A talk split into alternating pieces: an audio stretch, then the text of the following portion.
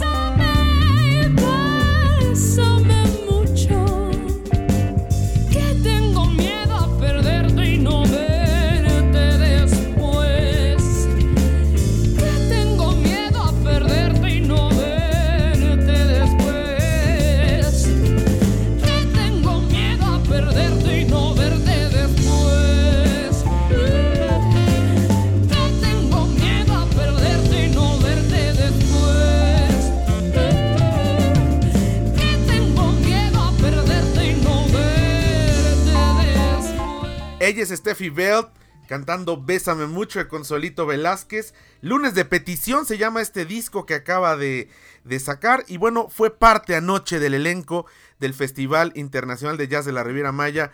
Una actuación excepcional que tuvo ahí en Playa Mamitas. Tuvimos oportunidad de entrevistarla antes de la presentación y esto es lo que compartió para la audiencia de Grupo Fórmula. Steffi, gracias por estos minutos para la audiencia de Telefórmula. ¿Qué significa para ti participar en este festival de jazz? Ya habías participado en el normal, digamos, y ahora en esta edición virtual, ¿qué significa para ti? ¿Y qué significa para un músico, para un cantante estar en este formato? Eh, pues uno pensaría que es muy diferente. A mí me significa el, el, cambiar la idea de hacer las cosas, el abrirme y flexibilizarme a que, a que las cosas no tienen que ser siempre de una manera para ser grandiosas y para ser perfectas. Yo creo que, que con este formato se puede llegar a muchísimos lugares, que lo podemos ver en cualquier parte del mundo y eso me parece extraordinario. El poder llevar esta música a todo el orbe, a todo el planeta por las redes sociales, me parece que ya es muy siglo XXI y que era, era momento. Y quizás se puede adaptar en un, próximo, en un próximo año, me gustaría que sea en formato normal y a la vez sea streaming. Pues estaría padre. ¿Qué vas a presentar hoy? Y además traes un material nuevo. Cuéntanos. Este material que se llama En tu corazón es mi nuevo disco. Tuve el placer de lanzarlo en el lunario del Auditorio Nacional hace, hace un año ya. Pero bueno, el poderlo traer a este a este super festival me, parece una cosa increíble, un, un, honorazo. Y son canciones que me nacieron del alma, que tienen mucho que ver con el blues, pero que están muy fusionadas con rock, con soul, con pop incluso. Entonces, en tu corazón es, es algo que, que, vengo a traer, que nace de mí. Y además vengo con, con una canción muy especial de, de un nuevo género que estoy tomando donde mezclo mis raíces cubanas con mis raíces mexicanas y de ahí viene una canción muy especial, folclórica mexicana, pero vista desde otro punto de vista. Yo espero que les guste. Oye, cuéntanos, ¿cómo ha sido la afectación de los músicos y de los espectáculos, de quienes viven de, de la música en la pandemia? Porque bueno, vemos el festival, escuchamos tu disco, pero no sabemos por lo que han pasado también ustedes durante esta cuarentena. No lo saben, muchachos, no lo saben. Sí, sí ha sido sobre todo la esperanza de en alrededor de abril, mayo, de que todo va a volver a la normalidad, no te preocupes, y luego darte cuenta que la normalidad es completamente diferente ahora, que esta es la nueva normalidad y que hay que adaptarse. Entonces a mí, y yo me imagino a muchas más personas, mi carrera estaba muy ligada a las presentaciones en vivo y de pronto ha sido mover toda mi carrera y meternos a las redes sociales y darnos cuenta que ahora el mundo está ahí, que el mundo, que el mundo sigue caminando y que está allá adentro. Y me ha crecido también muchísimo la, la, creatividad, el bueno, vamos a hacer un nuevo videoclip, vamos a hacer un nuevo programa, vamos a hacer nuevo contenido. Entonces, si bien fue un parón muy, muy difícil, también te ayuda a flexibilizarte y avanzar de otras formas. Pues muchísimas gracias y éxito en esta presentación y ojalá que ya que la vacuna llegue, estés de vuelta en el Festival de Jazz. Que así sea por todos. Muchísimas gracias. Esto es lo que nos compartió Steffi Belt y la verdad eh, muy recomendable eh, tanto la presentación que hizo anoche que esta se puede ver de nueva cuenta a través del canal de YouTube del Festival de Jazz. Ayer estuvo Aguamala, Steffi Belt, Shaman. Hoy en la tarde, a las 6 tiempo del centro, estarán Elite Band y Diego Maroto con su cuarteto el día de mañana, domingo 29, estarán a las 6 de la tarde tiempo del centro Memo Ruiz con su bolero flamenco y jazz. Estará Natalia Marroquín y estará Pepe Hernández y Paco Rosas Quintet. Así que vale la pena ver estos conciertos. Y bueno, pues la verdad es que una calidad excepcional. Nosotros además de estar al pendiente de pues todo esto de la organización, de la logística, los ensayos, de ver cómo se montaba el escenario, de conocer tras bambalinas todo este esfuerzo que hubo por parte tanto de músicos como de el Consejo de Promoción Turística de Quintana Roo.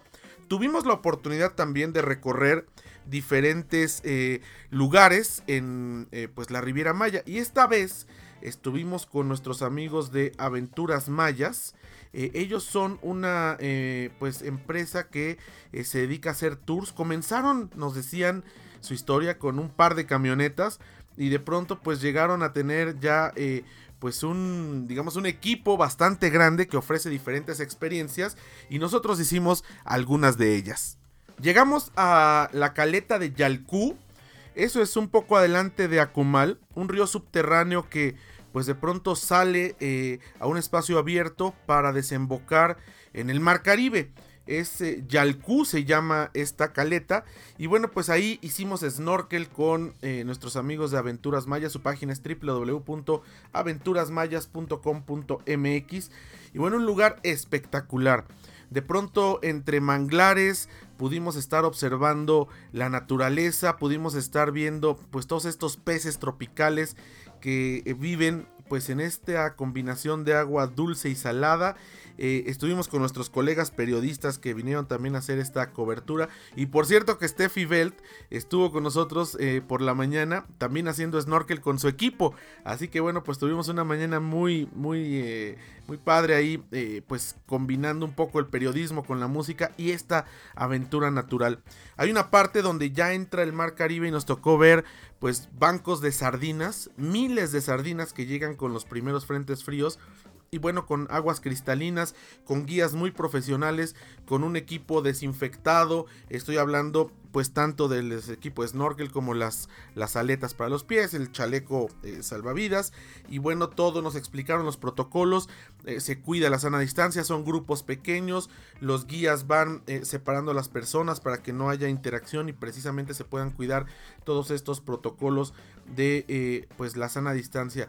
Un verdadero paraíso Yalcú, esta caleta abierta y muy profesionales de esta empresa Aventuras Mayas. Después nos fuimos con ellos a hacer una actividad de ATVs, de cuatrimotos, donde pues dentro de la selva tienen caminos trazados dentro de la selva maya y puede ir uno a velocidad moderada evidentemente, pero pues con las subidas, bajadas y curvas la adrenalina fluye y la verdad es que es una de las experiencias también más eh, eh, pues vistosas porque de pronto no es lo mismo caminar y ver las ceibas, ver los chechenes, ver pues eh, incluso los mapaches o la fauna que se puede atravesar cuando uno hace senderismo, que verlo en una cuatrimoto con toda la seguridad y sentir pues el viento, sentir esta humedad de pronto entre los árboles, el poder ser parte de la selva por algún momento a través de una cuatrimoto, se va en, grupos de dos, también hay un proceso de desinfección muy importante con ozono en los cascos, en todo el equipo que se da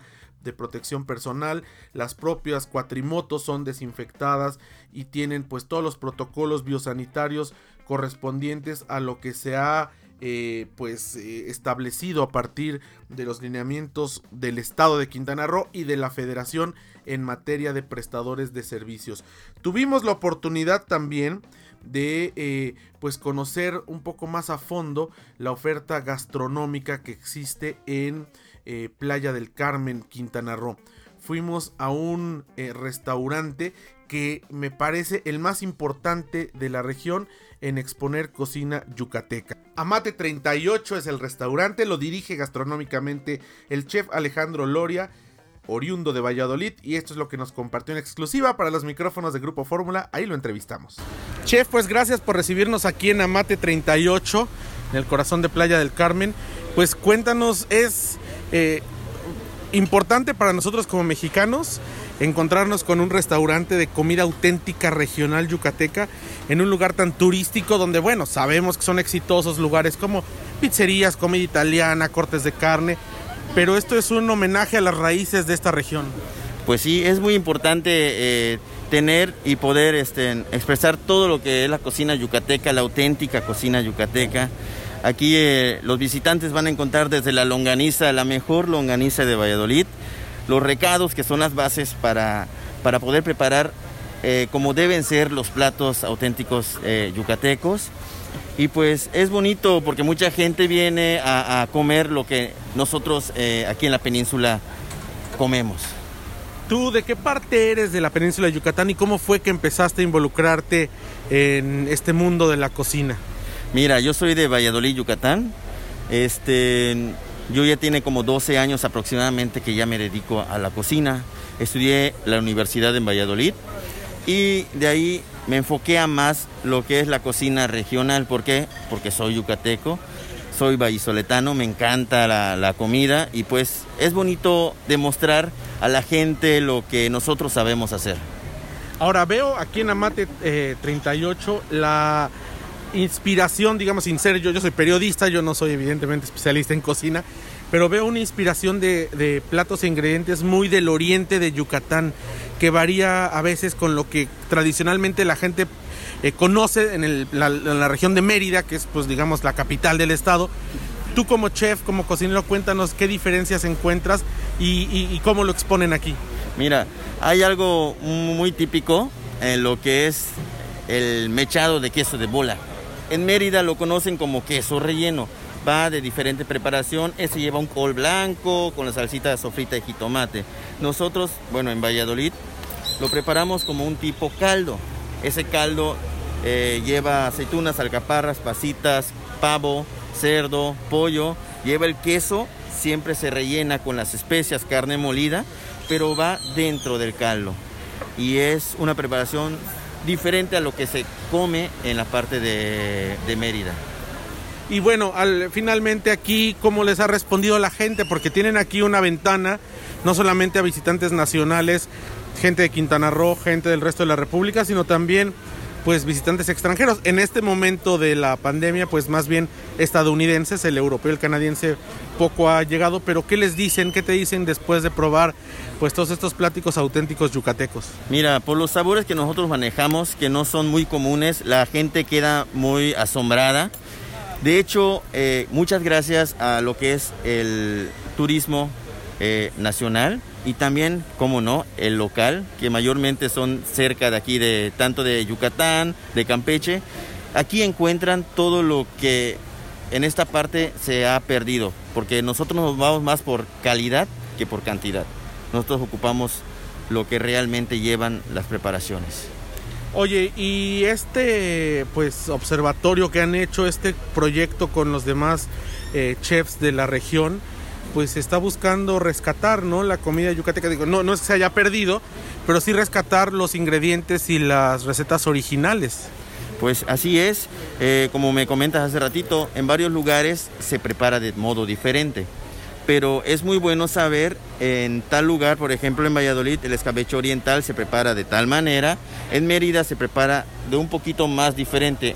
Un simple ejemplo, algunos llevan pasta, algunos llevan arroz, algunos simplemente no llevan nada.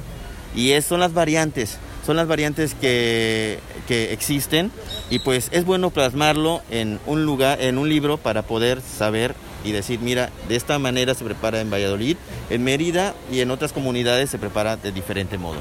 Interesantes estos conceptos gastronómicos y bueno, pues fue verdaderamente un deleite estar en este eh, preparativo para el Festival Internacional de Jazz de la Riviera Maya en su edición número 18. Gastronomía, aventura, el Hotel Hyatt, Grand Hyatt, espectacular. Muchas gracias que nos recibió aquí en Playa del Carmen y nosotros ya nos vamos. Agradecemos al Consejo de Promoción Turística de Quintana Roo, al ingeniero Darío Flota, a Vanessa, Keren, eh, a todo el equipo que estuvo con nosotros, Cecilia por supuesto, y esperamos regresar pronto al Caribe mexicano. La semana que entra tenemos una sorpresa porque volvemos, pero ahora a la zona de Acumal, desde allá estaremos transmitiendo itinerario turístico. A nombre de nuestra productora Lorena Bracho, se despide ustedes José Antonio López Sosa, hoy 6 de la tarde en punto y mañana tiempo del centro 6 de la tarde, Festival Internacional de Jazz a través de las redes sociales y electrónicas del festival. Mañana los espero de viaje en Fórmula en 1470 DM y el próximo sábado 10.30 Telefórmula, 1 de la tarde aquí en 104.1 de FM. Pásela bien, les mandamos un fuerte abrazo, cuídese.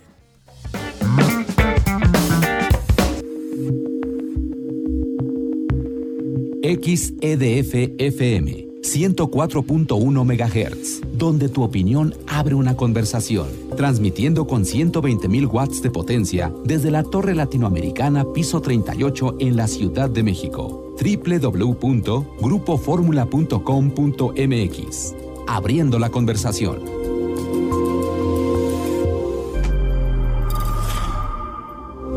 Esta fue una producción de Grupo Fórmula. Encuentra más contenido como este en radioformula.mx.